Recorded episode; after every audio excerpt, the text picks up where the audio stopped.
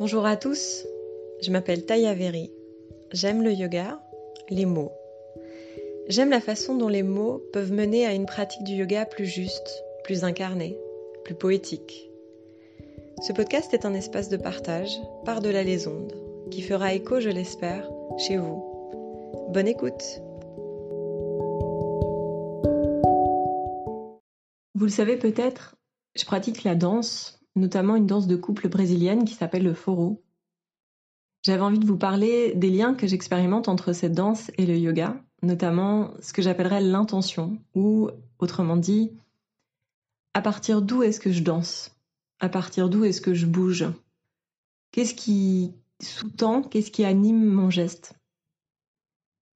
Pour danser comme pour pratiquer le yoga ou n'importe quelle discipline, il faut bien sûr un minimum de base technique connaître quelques pas, avoir à peu près le sens du rythme, avoir intégré dans son corps une base indispensable pour ensuite la dépasser. Le problème, c'est quand la technique supplante la sensation, quand elle lui fait barrage. Par exemple, il m'arrive très souvent de danser avec des partenaires qui enchaînent les tours de bras, les subtilités de pas complexes, mais qui se regardent faire, qui sont en dehors de leur danse, déconnectés à la fois d'eux-mêmes et de moi. Comme si l'essentiel était la démonstration, le visible, le grandiloquent. Il m'arrive aussi souvent de voir des élèves se focaliser sur l'apprentissage de postures complexes, ou même d'ailleurs dans des postures simples, de vouloir à tout prix les faire parfaitement, avec le syndrome du bon élève, accumuler la technique et se placer dans une forme d'activisme par rapport aux postures. Ça peut donner quelque chose de propre, certes, mais qui n'a pas d'âme. Âme se dit anima en latin. Alors peut-être qu'il faut, une fois la phase d'apprentissage acquise, redescendre de la perception intellectuelle pour connecter avec notre anima, donc à la fois notre souffle, mais aussi avec notre animal, comme le chat qui s'étire de tout son long sans se soucier une seule seconde du rendu visuel de ce qu'il fait. Il est dans la pleine sensation de son corps vivant. Et souvent, malheureusement, dans nos sociétés occidentales où on survalorise la tête et le résultat palpable, on oublie la dimension de plaisir, la dimension de cœur. On oublie même parfois pourquoi on le fait. Et je pense qu'on peut garder cette vigilance quelle que soit son ancienneté dans la pratique. Peut-être même qu'un public aguerri doit être encore plus vigilant de maintenir le fameux regard du débutant, le regard neuf, de ne pas euh, s'affaisser dans ses propres habitudes. À chaque fois que je m'allonge sur mon tapis, et régulièrement pendant ma pratique, je me surveille, je veille sur moi, en me demandant, avec douceur et fermeté, quelle est mon intention? Qu'est-ce qui est important pour moi? Pourquoi est-ce que je pratique? Est-ce que je suis pressée d'arriver quelque part? Est-ce que je pratique avec mon cœur et mon ventre ou juste avec mes bras et mes jambes? Et parfois la réponse c'est je pratique pour bouger, sans intention particulière, juste pour poser mon cerveau ou pour faire un, peu d'activité physique. Il n'y a aucun mal à ça. Mais au moins, je le sais, c'est conscient.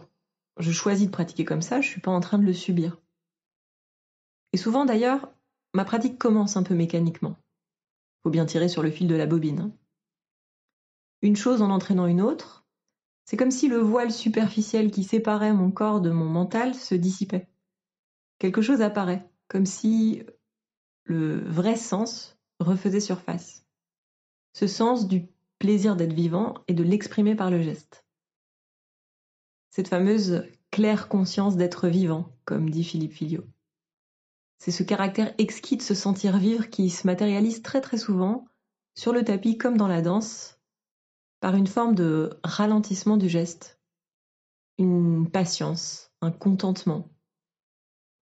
Comme si le très peu devenait plein, comme si le détail était rempli de recoins inexplorés, comme si la plus petite minuscule partie du corps, le plus petit geste, délivrait un maximum de saveur.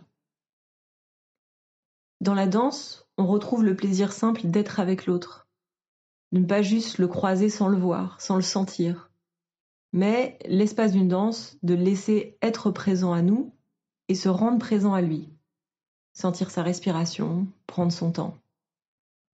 dans le yoga, ce sont les retrouver avec soi. Un soi qu'on côtoie assez peu en général. Un soi plus sensible et un peu nu sous les couches de casquette et de responsabilité. C'est cette rencontre-là que je vous invite à ne pas rater, à remettre sur le tapis régulièrement. Et peu importe après le factuel, quel genre de posture on fait, à quel niveau ça correspond. Essayons de nous rencontrer sur le tapis sous peine d'en faire un espace où on se croise sans se voir. Bien sûr, c'est pas quelque chose qu'on peut exiger, qu'on peut convoquer juste avec la volonté. Comme le dit Eva Ruche-Paul, et elle le résume très bien, je passe par mon corps pour m'adresser à ce fort intérieur qui secrètement me constitue. Il se manifeste si je m'invite bien, en ignorant totalement la notion de maîtrise. Je ne domine rien, j'invite et j'écoute, j'écoute et je m'entends.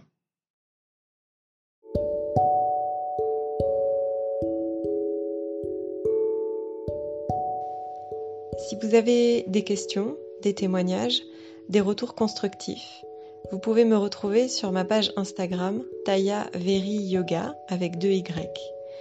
Et la meilleure façon de soutenir ce podcast est de vous abonner et de laisser un avis 5 étoiles sur iTunes.